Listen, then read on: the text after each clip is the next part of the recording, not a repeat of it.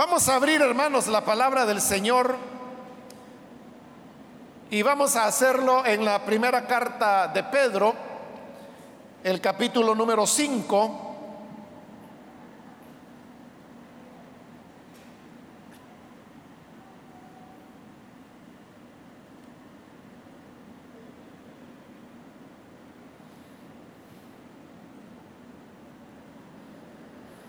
Dice la palabra de Dios en Primera de Pedro, capítulo 5, versículo 1 en adelante. Ruego a los ancianos que están entre vosotros, yo anciano también con ellos, y testigo de los padecimientos de Cristo, que soy también participante de la gloria que será revelada, apacentad la grey de Dios, que está entre vosotros, cuidando de ella, no por fuerza, sino voluntariamente, no por ganancia deshonesta, sino con ánimo pronto, no como teniendo señorío sobre los que están a vuestro cuidado, sino siendo ejemplos de la grey. Y cuando aparezca el príncipe de los pastores, vosotros recibiréis la corona incorruptible de gloria. Igualmente, jóvenes, están sujetos a los ancianos y todos sumisos unos a otros, revestidos de humildad, porque Dios resiste a los soberbios y da gracia a los humildes. Amén. Hasta ahí dejamos la lectura. Hermanos, pueden tomar sus asientos, por favor.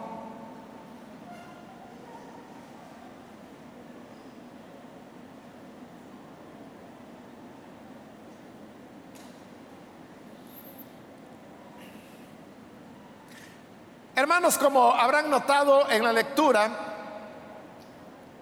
nos encontramos ya en el capítulo final de esta primera carta, lo cual significa que lo que vamos a encontrar en este capítulo son ya las palabras de cierre y de despedida.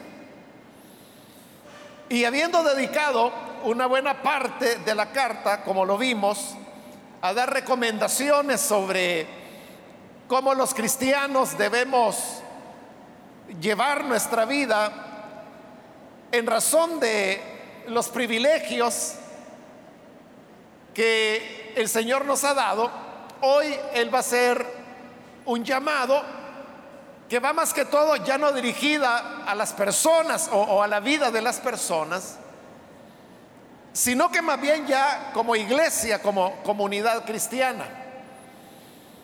Y estas recomendaciones comienzan, como usted puede verlo, en el, versículo 1 de este capítulo 5, dirigiéndose a los ancianos. Los ancianos a los cuales está haciendo referencia la carta son ancianos de, de rol, no son ancianos de edad. Esto de los ancianos, hermano, es algo que venía desde la época del Antiguo Testamento en Israel. Pues recuerde que cuando Israel nació como nación y salió de Egipto en el Éxodo, Moisés era el que se encargaba de todas las necesidades de las personas. Hasta que en una ocasión el Señor le dijo, que debería escoger a 70 ancianos, en el caso de Israel eran ancianos de edad, pero hombres seleccionados por el Señor, sobre los cuales el Espíritu Santo habría de venir para que le ayudaran a Moisés en el trabajo de atender a todo porque era todo el pueblo de Israel.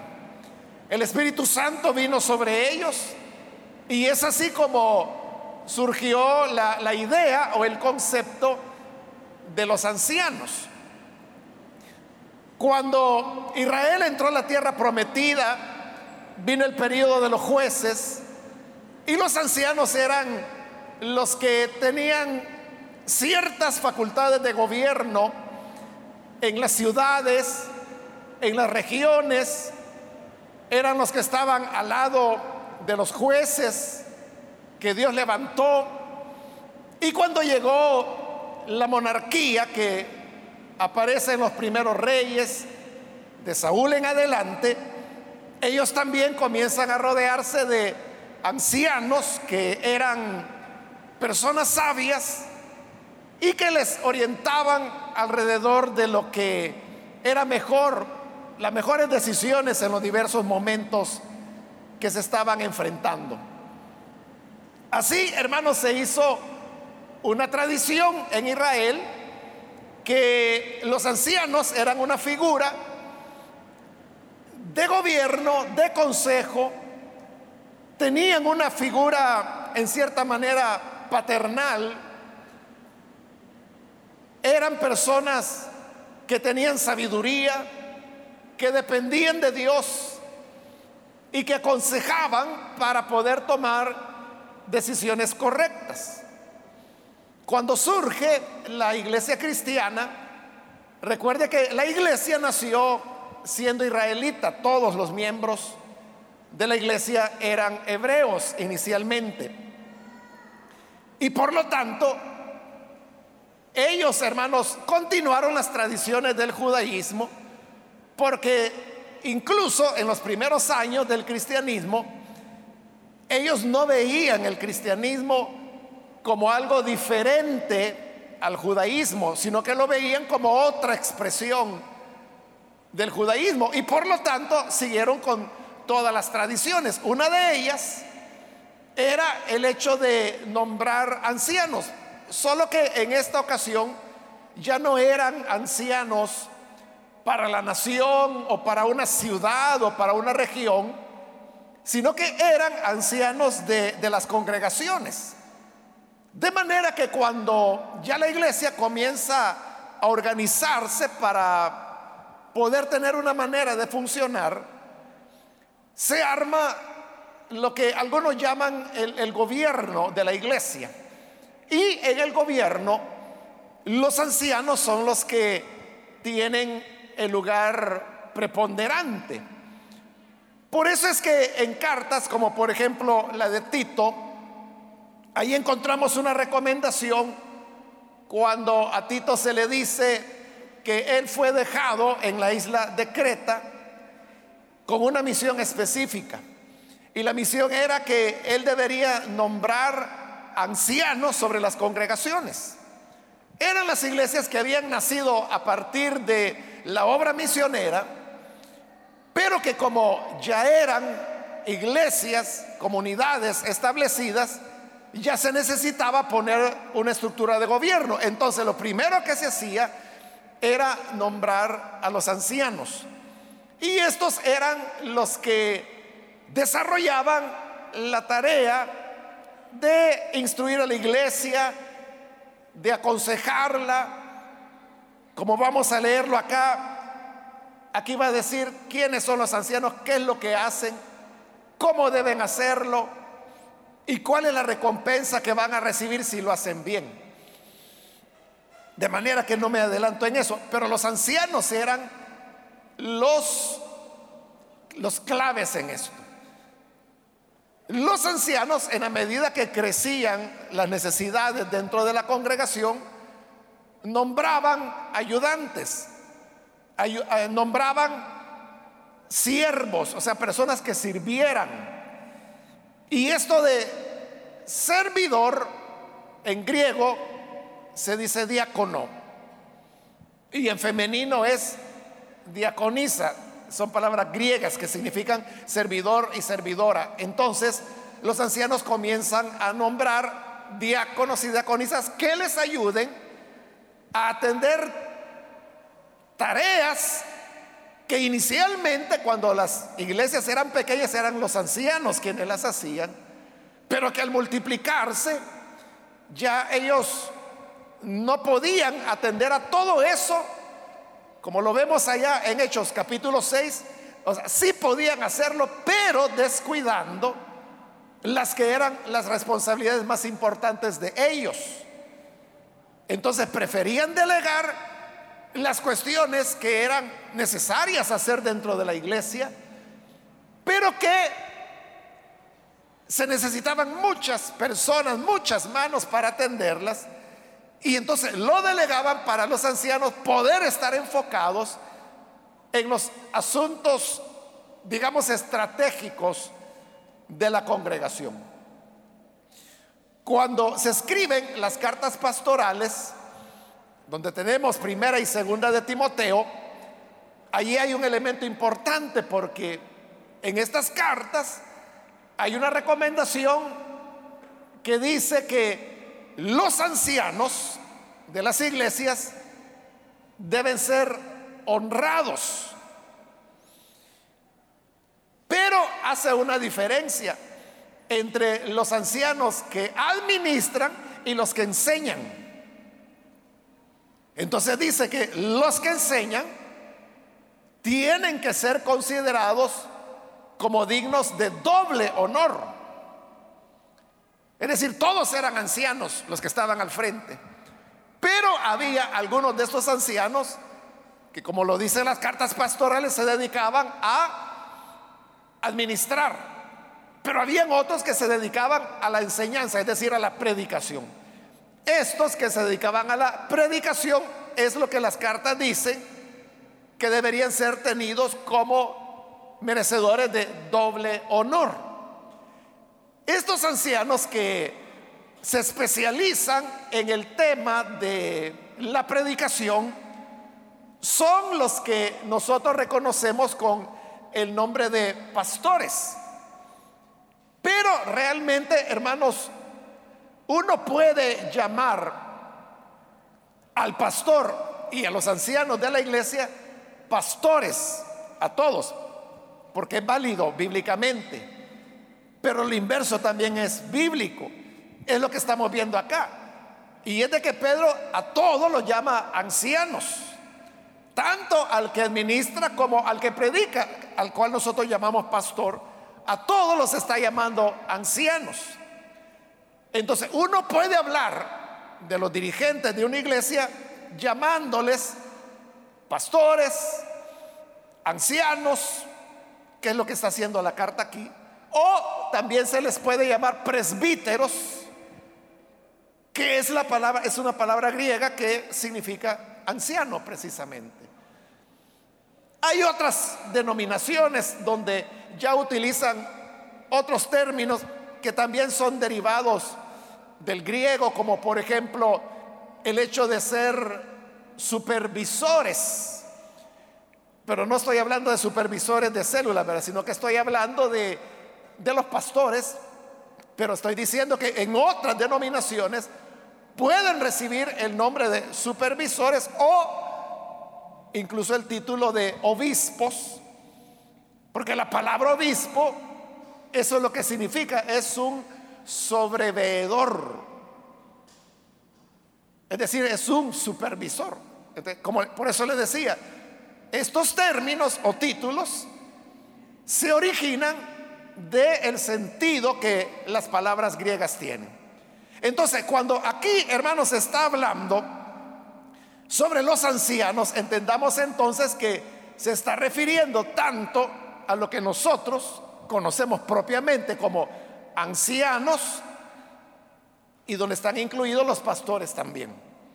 Entonces le dice en el versículo 1, ruego a los ancianos que están entre vosotros, yo anciano también con ellos.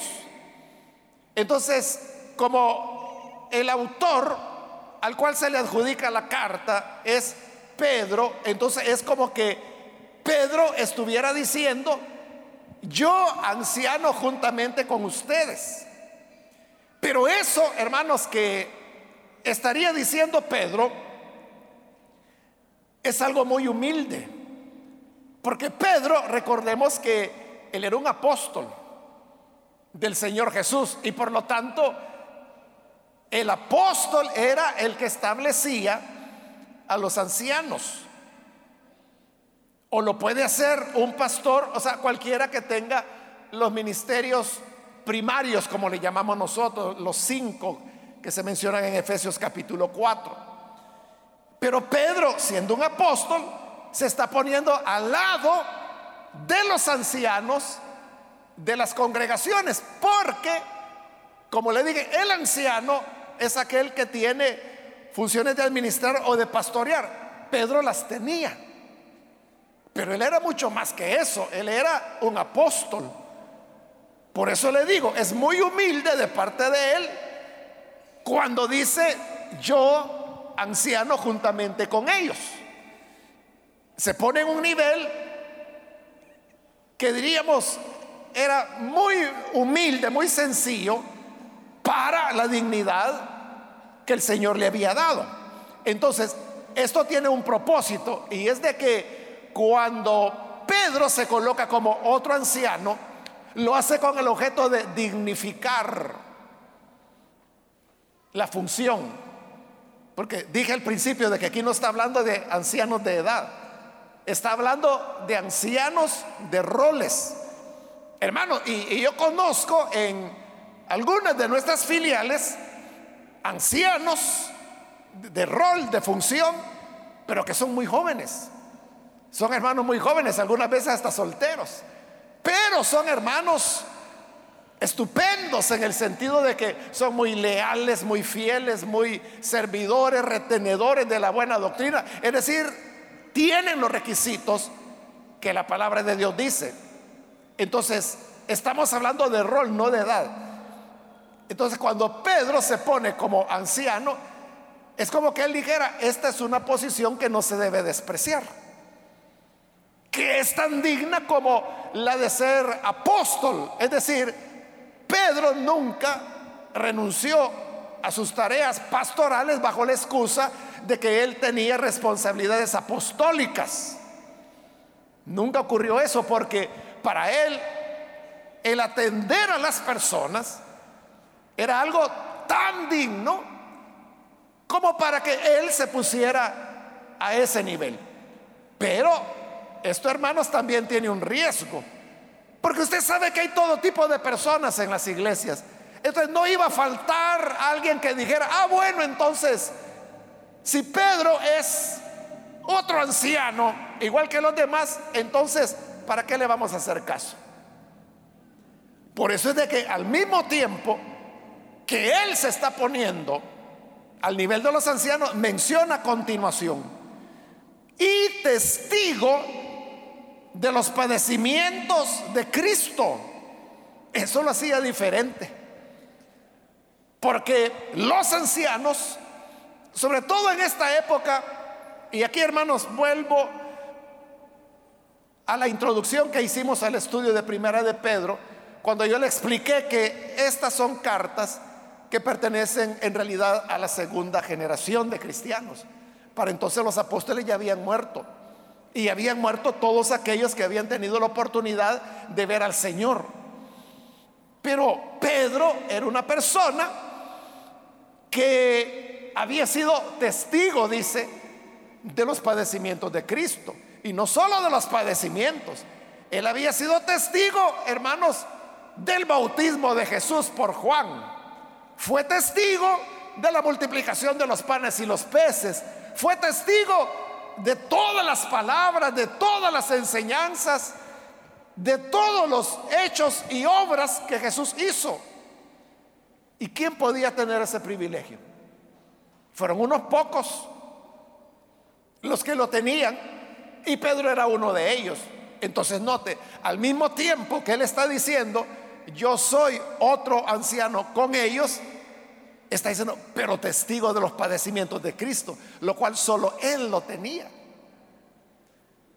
Está diciendo, sí, ser anciano, ser un pastor, no es algo que se deba despreciar, es algo honorable y yo soy uno de ellos.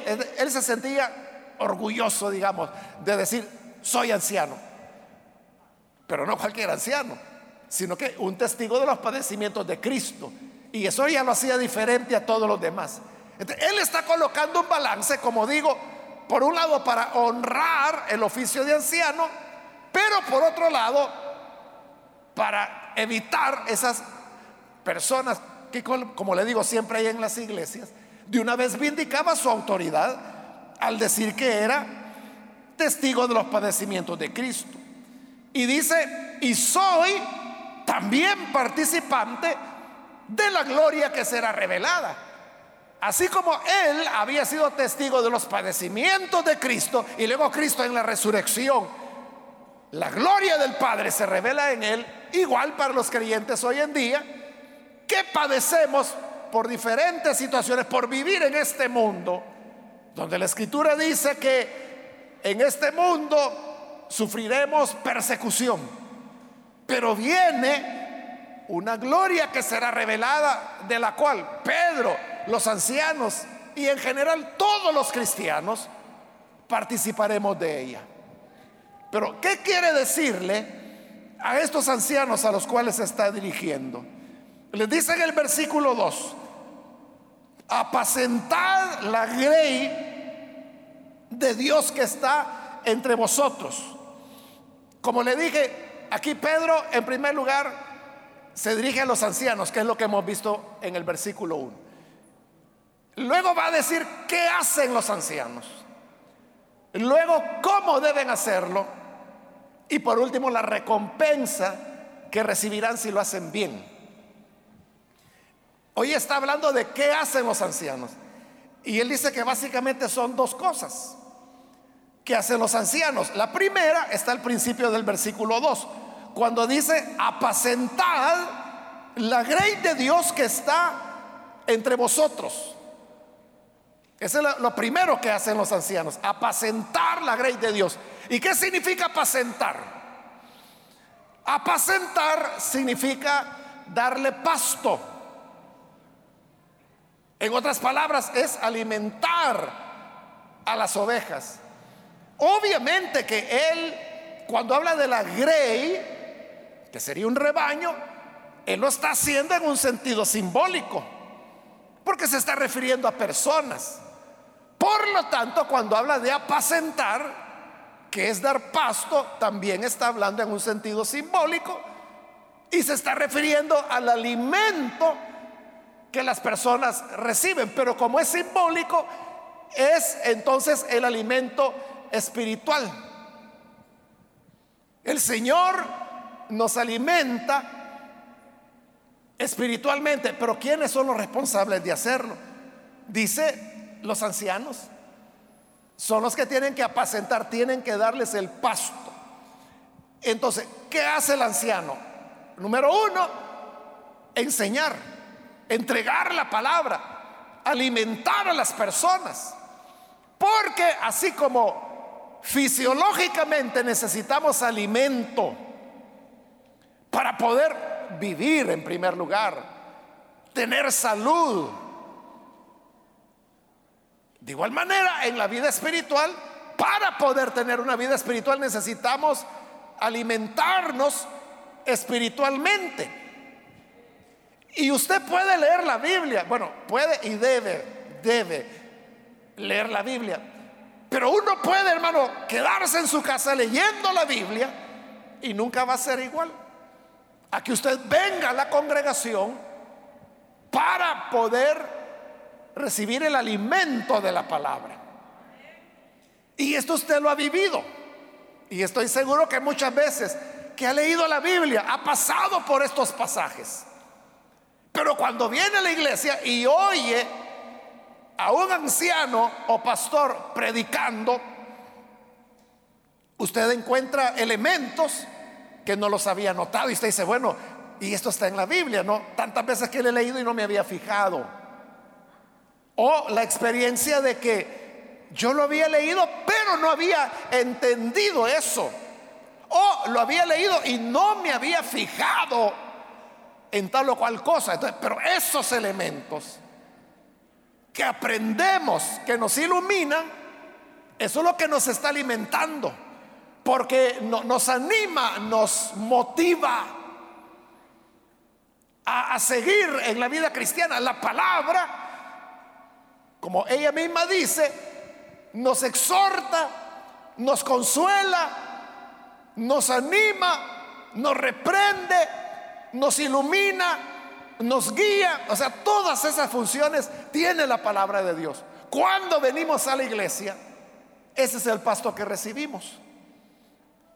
Por eso es que cada vez que venimos a la iglesia, hermanos, salimos alimentados, salimos animados, salimos consolados, salimos, hermanos, exhortados, salimos motivados o salimos pensando en eso que se enseñó y usted se lo lleva al corazón porque le da vuelta y le da vuelta y le da vuelta.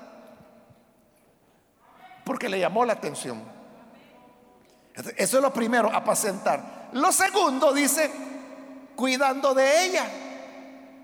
De la otra función es cuidar. ¿Y qué significa cuidar? Esto va más allá de la predicación, hermanos. El cuidar ya tiene que ver, como está usando la figura del pastor de ovejas, entonces darle pasto era llevarlas a lugares donde hubieran pastos y que las ovejas comieran. Pero ¿qué significa cuidarlas? Cuidarlas ya significaba ver su estado de salud, si no tenían parásitos como garrapatas, pulgas, si no se habían enfermado, si no se había perdido alguna, si no se había extraviado, y si alguna se iba descaminando, cuidarla era volverla al redil. Cuidarla significaba defenderla de los depredadores, lobos, osos, leones. Esas son tareas de los ancianos. Son tareas de, cuidar. ¿Y cómo se cuida a las personas? Fundamentalmente, hermanos, es sobre la base de la consejería, de orientar a las personas, de dar instrucción, pero ya de una manera más personalizada. Cuando un anciano está predicando en la iglesia, está instruyendo a todos. Pero ya en la consejería ya es una persona en particular porque tiene una necesidad particular. Todos sabemos, hermanos, que una de las funciones del pastor o anciano es dar consejo, es dar orientación, y eso es lo que las personas buscan. Por eso es de que siempre las personas están diciendo, eh, tengo esta situación, ¿quién me puede ayudar? ¿O con quién puedo hablar? Tengo este tipo de problemas. Y entonces ahí están los ancianos, ahí están los pastores. Hay pastores, hermanos, que van desarrollando habilidades especiales. Hay pastores, por ejemplo, que son muy buenos para aconsejar en el tema del trabajo dentro de la iglesia son buenos para aprovechar, diríamos, los potenciales que las personas tienen y que muchas veces ni la persona sabe que los tiene. Otros son buenos, por ejemplo, para orientar matrimonios, otros para orientar niños, otros para orientar jóvenes. Entonces hay, hay diversas gracias que el Señor da, porque ese es otro detalle importante, hermanos. Y es que si usted lo nota en el Nuevo Testamento, usted nunca va a encontrar una iglesia con un pastor. El modelo de la Biblia es que eran colectivas las direcciones de las iglesias. Está hablando de ancianos en plural. En el pasaje de Tito, al que le hice referencia, dice, te dejé en Creta para que establecieses ancianos, en plural. eran equipos, y son equipos de ancianos y de pastores. Desde ese punto de vista, hermano, nosotros tenemos una iglesia muy bíblica, muy del Nuevo Testamento, porque aquí usted no solo tiene un pastor, Aquí usted tiene 82 pastores. Ese es el modelo de la Biblia, que es, son equipos los que trabajan, pero todos trabajan en lo mismo, enseñar y cuidar. Ya dijo qué hacer, ahora va a decir cómo hacerlo. Dice el versículo 2, no por fuerza, sino voluntariamente. Eso es lo primero. Y es de que el anciano o el pastor debe serlo voluntario. No se le puede imponer. Hermanos, hace quizás cuatro años, porque fue antes de la pandemia, un hermano de una de nuestras filiales me dijo, hermano, me dice, fíjese que yo he pensado en un hermano que tengo en la congregación, me dice, que yo lo he visualizado, me dijo, para que él sea mi sucesor. El hermano que me estaba diciendo esto ya es un hermano de, edad avanzada, es el pastor de la iglesia. Entonces él me dice, pero yo he visualizado a este hermano para que sea mi sucesor. Y yo lo que quisiera, me dice, es que él fuera ordenado pastor. Pero el ser ordenado pastor dentro de nuestra misión es un proceso que comienza, hermanos, con conocer a la persona. Entonces yo le dije, sí, hermano, se puede hacer, pero todo comienza, le digo, por conocerlo. Entonces, si usted gusta, le dije, preséntemelo y Así yo platico con él, lo conozco y ahí cubrimos ya lo que sería el primer paso. Y así fue. Como esto ya fue hace varios años, hermano, no recuerdo por qué razón el hermano, el pastor, que recomendaba a este otro hermano, él no pudo llegar, solo llegó el hermano. Yo recuerdo que estaba atendiendo otras cuestiones de predicación y habíamos quedado de acuerdo que él iba a llegar ahí y efectivamente llegó. Y como yo no lo conocía, entonces él llegó y me dijo, hermano, me dijo, yo soy fulano, me dice, que mi pastor es Mengano y él me pidió que viniera a hablar con usted porque me dijo que usted quería conocerme. Ah, sí, le dije yo. Y yo lo atendí y comenzamos a platicar. Y yo pues en el intento de quererlo conocer, hermano, ¿y cómo se llama? Eh, ¿Usted está casado? ¿Cómo es su familia? Es decir, tratar de, conocerlo. Y en la plática, hermano, cuando fuimos avanzando, entonces yo le dije, pues mire, el hermano le explicó cuál es la razón de tener esta plática. No me dijo, no le dijo nada. No me dijo, solo me dijo que, que usted quería conocerme. Ah, vaya, entonces la razón le dije es porque él lo ha propuesto a usted para que sea ordenado pastor, porque el hermano lo ve a usted como el sucesor que puede continuar en la iglesia. Y él me dijo, ¿qué me dice? Eso le que lo recomienda para que sea pastor. No, me dice, yo no, me dice. Pero el hermano lo está recomendando. No, me dice. Pero ¿cómo va a creer? Me dice, jamás se me ha ocurrido. Eso no se me ha pasado por la mente, me dijo. Hermano, lo, lo que quiero decirle es que él, él, fue muy enfático y me dice, no, no, o sea, yo nunca he pensado eso, yo no lo deseo, no lo quiero. Yo quiero servir a Dios en lo que sea, pero menos como pastor. Entonces yo le dije, hermano, ¿está seguro de lo que me está diciendo? Sí, me dice, muy seguro. Entonces le dije, ¿su pastor nunca platicó con usted sobre la posibilidad de ser pastor? No me dice, nunca me lo dijo. Entonces yo le dije, no tenga pena, le dije. No tenga pena. ¿Por qué? Porque aquí está diciendo la Biblia que debe ser no por fuerza, sino voluntariamente. Pero si él no tiene la voluntad, no se le puede forzar. Bueno, por lo menos este se salvó, ¿verdad? Porque platicó conmigo y yo después le dije al hermano, mire, la persona que usted me recomendó dice que ni loco va a ser pastor. ¿no? Ah, de veras, me dice. Sí, le dije yo. Ah, entonces voy a tener que buscar otro, me dijo. Bueno, no ha, presentado otro candidato. Pero imagínense que hay otros, yo conozco hermanos, personas, no muchas, pero he conocido hermanos que me han dicho, eh, hermano, yo quiero dejar la iglesia. ¿Y por qué le digo yo? Que no fue el Señor que, me, que lo llamó. No, me dice. Y a veces la historia, lo que pasa es que yo era muy cercano al pastor y sucede que el pastor se murió. Entonces me pusieron a mí. ¿Y por qué aceptó? Ah, porque no había nadie quien lo hiciera. Otras veces, ah, porque le dijeron, mire, solo por unos días mientras encontramos a alguien. Y esos días hicieron años. O sea, pero son hermanos que están esperando la primera oportunidad para irse. No se puede así, ¿verdad? Ese, hermanos, es como, ¿qué le digo? Alguien que lo obligaran a ser maestro y no quiere ser maestro. Pero lo obligan a ser maestro. ¿Qué clase de maestro va a ser? ¿Cómo cree usted que va a tratar a los alumnos? Si no es esa su vocación. O alguien que sea médico y, y no quiere medicina, pero lo obligaron. Es médico a la fuerza. Eh, pero ¿qué tipo de médico va a ser? O sea, en la primera oportunidad que tenga, hermano, va a ir a hacer lo que de verdad le gusta, no lo que le han obligado.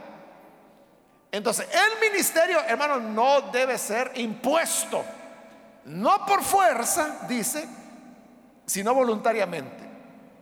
Otra recomendación, no por ganancia deshonesta, sino con ánimo pronto. El interés no tiene que ser económico, no debe ser así. Como existe, hermanos, la idea, y muchas personas la tienen, ¿verdad? De que el, que es pastor hace pisto, ese hace dinero. Y a lo mejor hay de haber casos así, pero no es la norma. O sea, normalmente es lo inverso. El, pastor hace muchos sacrificios, los hijos viven limitaciones que otros no tienen. Y no le pueden decir al papá, mira papá, ¿y por qué no cambias de trabajo? Porque saben que lo van a lastimar, ¿verdad? Porque saben que él lo está haciendo por amor. Hace años atrás, hermano, yo tuve la oportunidad de hablar con un hombre. Él ya era un hombre casado, con hijos y todo. Pero su padre había sido pastor. Y un pastor muy conocido. De manera que cuando él llegó a la iglesia, eh, su pastor era, es, era, porque ya, ya partió con el Señor, pero era de otra denominación. Entonces cuando él comenzó a llegar a Elín, y yo lo conocía, entonces dije, qué raro, ¿verdad? Que no está yendo a la iglesia de su papá, donde él vivía aún, donde su papá es pastor, y ni siquiera está yendo a una iglesia de su denominación, sino que está viniendo a Elim. Pero claro, uno nunca le va a decir, ¿y qué viene a hacer acá, verdad? Entonces yo solo lo observé y pasaron meses, años, y él seguía yendo a Elín, a Elín. Entonces él comenzó a relacionarse con los hermanos y también conmigo. Y un día, hermanos, en el parqueo, él me agarró y comenzó a contarme su vivencia de ser hijo de pastor. Y le digo, él era un hombre ya adulto, casado y con hijos, pero delante de mí, hermano, se puso a llorar. Pero era un lloro, era una mezcla de tristeza, dolor, pero al mismo tiempo como de, protesta, como de furia. Porque él desde, me comenzó a contar desde el niño todo lo que habían tenido que sufrir como hijos. Él tenía hermanos y hermanas, hijos e hijas de pastor todas las privaciones. Por ejemplo, él no había podido estudiar. Y era un deseo que él había tenido toda la vida. Y hoy ya era adulto, como le digo, ya era un hombre. Y él se lamentaba porque decía, si hubiera sido hijo de cualquier otra persona, hubiera podido estudiar. Pero como era hijo de pastor, no habían las posibilidades. Y estaban sus hermanitos menores. Él tuvo que ir a trabajar para ayudar a sus padres a, que sus hermanos y hermanas, ellos sí pudieran estudiar, pero él nunca lo pudo. Bueno, él lo que quería era desahogarse y eso fue lo que hizo, hermanos. Después su papá enfermó y él tuvo que volver a la iglesia a atenderlo y lo atendió hasta que falleció. Espero yo pues de que haya sido en términos buenos, ¿verdad? Y que hayan logrado reencontrarse como padres e hijos le cuento eso, hermanos, como, como un ejemplo, ¿verdad? Entonces, pero hay personas que pueden hacerlo, como dice acá, por ganancia deshonesta. La Biblia dice que el obrero es digno de su salario, ¿verdad? Eso es lo honesto, pero estos no están buscando lo honesto, sino que dice ganancia deshonesta. Ya están viendo cómo se aprovechan de las personas. ¿Cómo hacen para valerse de la fe, de la confianza de las personas para poder tener su propio beneficio. Por eso es que yo me asusto, hermanos, cuando eh, conozco de hermanos, otros pastores con quienes tengo confianza y por tener confianza, ellos algunas veces me han dicho de que ellos tienen, ellos manejan las cuentas de la iglesia. Que la esposa de ellos es quien agarra las ofrendas, se la llevan a la casa, allá la cuentan. Y yo digo, ¿y cómo pueden hacer eso? Yo no digo que estén haciendo algo malo, quiera Dios que no. Pero no es la manera correcta de hacer las cosas. Por eso es de que hay equipos, multiplicidad de ancianos. Y los ancianos, que como dice Timoteo, se encargan de administrar, eso es lo que administran. Eso es lo que administran. Ellos son los que se encargan. Y hermano, ese es un alivio. Por lo menos para mí yo así me siento. Imagínense que yo tuviera que estar viendo las cuestiones financieras de la iglesia me hago loco. Pero gracias a Dios que yo no tengo nada que ver con eso. Son los hermanos que se encargan. Y es una relación de total confianza porque yo nunca, hermano, les he andado pidiendo cuentas. Hay una auditoría por razones de, de leyes, ¿verdad?, que tiene que hacerse. Todos los años se hace, todos los años sale todo bien, sin observaciones. Gracias a Dios, ¿verdad? Pero son ellos quienes se encargan de, manejar todo.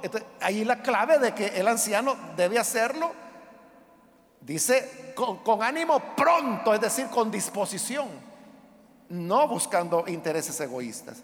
Versículo 3, no como teniendo señorío sobre los que están a vuestro cuidado. O sea, el Señor nos puso para cuidar, no para tener señorío. ¿Y qué significa tener señorío? Volverse mandón.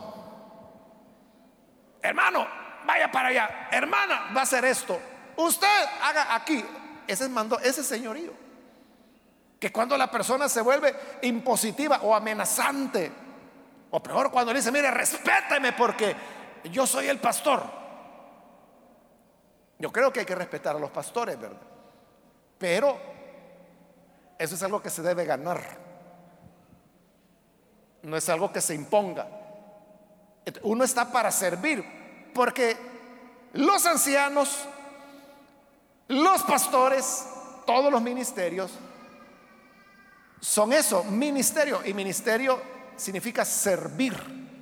uno está para servir a la gente. Si alguien debe mandar en la iglesia, es la congregación. Son los hermanos. Uno es el que invierte las cosas. Pero no. El pastor es servidor de las personas, servidor, y tiene que ser un servidor que cuida. Por eso dice, no como teniendo señorío sobre los que están a vuestro cuidado, están para cuidarlos, no para estarles ordenando, sino, dice la parte final del 3, siendo ejemplos de la grey. Es lo que le decía. Entonces, la autoridad se gana sobre la base del el ejemplo. Es, es automático. Cuando la congregación observa, sabe que determinado anciano o pastor es un hombre de Dios, es un hombre espiritual, lo respeta. Porque todos respetamos a los que son hombres de Dios. Pero si alguien hace lo contrario, como volverse mandón, que sería un ejemplo, lo que desarrolla es rechazo. Entonces la gente dice, no, ¿y él quién es? Que vaya a mandar a su casa. Dice. A mí no me tiene que andar diciendo nada. Pero cuando se trata de un hombre de Dios, la gente dice, lo que usted diga. Porque con su conducta ganaron el respeto. Y luego en el versículo 4, hermano, está la recompensa de, si las cosas se hacen bien, ¿verdad? Dice, y cuando aparezca el príncipe de los pastores. Entonces, note, primero usó la palabra ancianos, hoy está usando la palabra pastores, ¿verdad? Por eso le decía, es lo mismo. Cuando aparezca el príncipe de los pastores, vosotros recibiréis la corona incorruptible de gloria. Es decir, que hay un galardón específico para ancianos, para pastores, que se llama la corona de gloria. ¿A quién se la va a dar el Señor? Aquellos que desarrollen el ministerio voluntariamente, que lo hacen con ánimo pronto y que lo hacen dando ejemplo y no imponiendo. Ellos van a recibir la corona de gloria. Y debo terminar ya, hermanos, con el versículo 5, donde dice, igualmente, jóvenes están sujetos a los ancianos. Es decir, así como a los ancianos se les pide lo que hemos visto a la congregación, hoy se le pide que haya una sujeción hacia los ancianos. Hace mención de los jóvenes porque el joven, por su juventud, que está aprendiendo cada día nuevas cosas, se vuelve desafiante, se vuelve cuestionador. Y entonces comienza a preguntarse, eh, ¿por qué las cosas deben ser así? ¿Por qué no se hacen de otra manera? ¿Por qué dijo esto? Entonces, por eso es que hay una mención específica de los jóvenes. Pero fíjese, dice, igualmente vosotros, igualmente jóvenes, están sujetos a los ancianos. Y luego dice, y todos. Es decir, primero se hace la mención específica de los jóvenes, pero luego dice todos. Y todos sumisos unos a otros, revestidos de humildad. Eso es lo que todos debemos tener, hermano. Humildad. Los ancianos deben ser humildes. Los miembros deben ser humildes. Los unos con los otros, dice, debemos tener humildad. ¿Por qué razón? Porque citando un proverbio, dice el versículo 5, Dios resiste a los soberbios y da gracia a los humildes. Una expresión que muchos de ustedes la saben de memoria. Dios resiste a los soberbios pero en cambio a los humildes les da gracia. Entonces el trato, hermanos, entre nosotros, todos, debe ser humilde, porque el Señor nos va a dar gracia, todo va a funcionar bien, la iglesia va a marchar y las bendiciones del Señor serán indetenibles. Así que, hermanos, como también lo dicen las cartas pastorales, ¿verdad? Si alguno anhela obispado, ¿verdad? Y se está refiriendo a ser anciano. Buena cosa, anhela, qué bueno. Pero hay que cumplir los requisitos. Y los que no son ancianos, sino que miembros de la iglesia, sujetándonos en humildad. A ellos y los unos a los otros también. Que Dios nos ayude, hermanos, para que así sea. Amén. Vamos a cerrar nuestros ojos.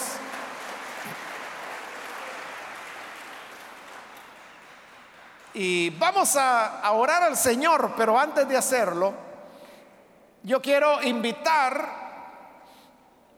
si hay con nosotros algún amigo o amiga que ha venido por primera vez a la iglesia, o ha venido en otras oportunidades, pero todavía no ha recibido al Señor Jesús como su Salvador.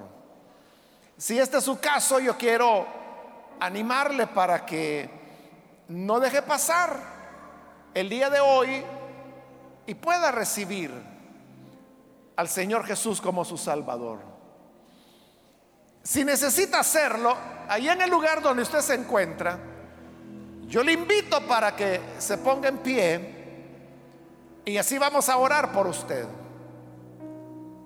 algún amigo o amiga que necesita recibir al Señor Jesús, póngase en pie en el lugar donde se encuentra, porque lo que queremos es orar por usted.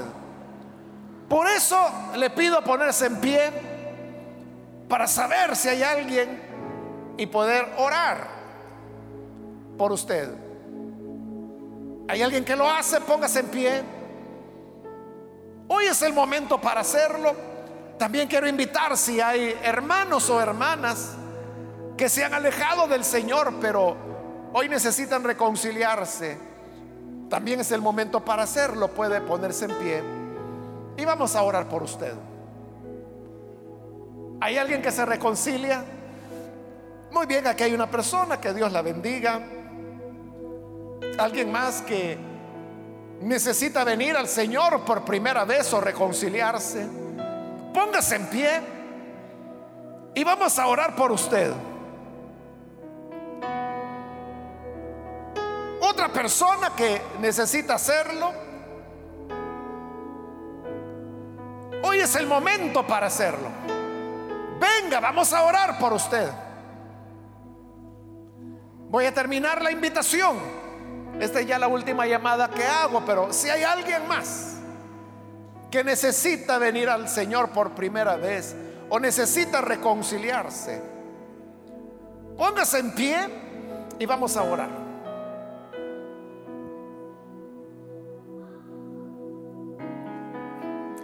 A usted que nos ve por televisión también le invito para que se una con esta persona y juntos oremos para que reciba al Señor Jesús.